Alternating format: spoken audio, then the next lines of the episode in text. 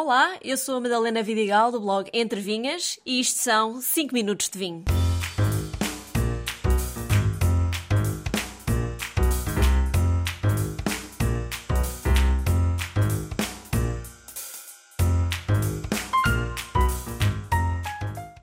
Quando pensamos em Algarve, talvez a última coisa que nos venha à cabeça é vinho. Por isso está na altura de mudar de ideias. O vinho que abri para me acompanhar neste episódio foi recentemente premiado como melhor vinho do Algarve. Falo do Convento Paraíso Rosé 2021. É feito inteiramente com Toriga Nacional e tem uma elegante tonalidade de pêssego. E diria que não é só a cor, sente-se o pêssego assim pouco maduro na boca, uma acidez muito equilibrada, bastante corpo e final longo. Um vinho que se bebe bem só com aperitivo, mas que aguenta perfeitamente uma caldeirada algarvia. Eu acho que o Algarve é, dentro das 14 regiões vitivinícolas de Portugal, uma das que os portugueses talvez menos conheçam. Isto porque o Algarve por si faz-nos lembrar praia, mar, festas, verão, mas não imediatamente produção de vinho. Mas se pensarmos bem, o vinho encaixa perfeitamente com tudo isso. Portanto, há que voltar a colocar o vinho no mapa da costa sul do país. Como região demarcada de vinho, o Algarve nasceu em 1980, mas nem sempre foi fácil desenvolver esta cultura, sendo que a área de vinha plantada teve de competir muitas vezes com a área de campos de golfe. Felizmente, a partir dos anos 2000, percebeu-se que ali havia bastante espaço, físico e comercial, para ambos os produtos vinho e golfe, e que eram, no fundo, perfeitamente compatíveis e complementares.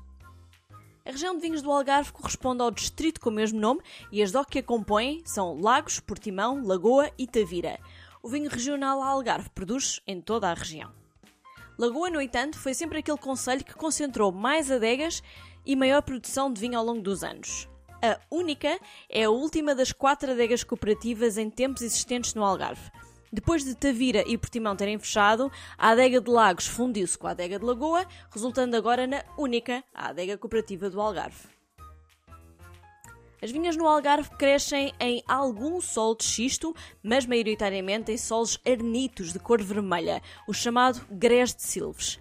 A composição dos solos da região salvaram muitas vinhas da praga da filoxera e, diz por aí, que o facto das vinhas terem sobrevivido, nesse tempo de crise, o Algarve vendeu muitas uvas para produzir vinho de outras regiões. Não sei se é verdade, mas que faz sentido, faz.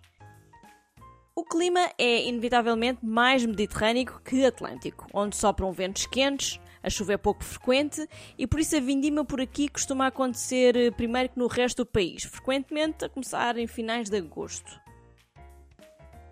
As castas bandeira da região são a branca Crato Branco, também chamada Síria, e a tinta negra mole, que julgo não ter equivalência em mais nenhuma parte de Portugal.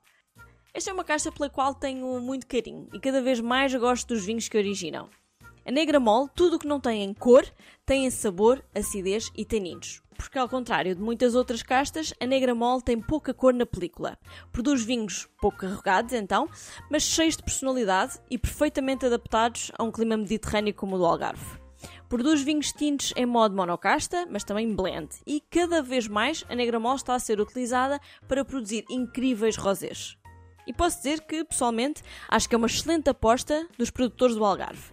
Tendo em conta o clima da região e as características da casta negra mole, o Algarve tem potencial para ser a região por excelência de vinhos rosé no nosso país.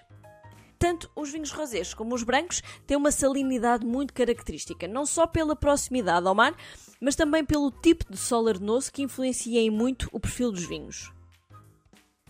Para além das castas tradicionais, principalmente as tintas Castelão e Negramol e as brancas Arinto e Síria, ou Crato Branco, nos últimos tempos, a Toriga Nacional e o Aragonês têm obtido grande sucesso, assim como castas internacionais como a Syrah e Chardonnay, que se mostraram muito adaptadas às condições climáticas do Algarve.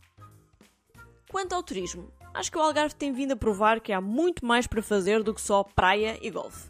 Aqui existem cada vez mais adegas com portas abertas ao enoturismo para quem quiser provar um bom vinho fresco nas horas mais quentes de sol. Portanto, fica aqui uma sugestão para estas férias de verão por terras algarvias. Um brinde a todos e até ao próximo episódio.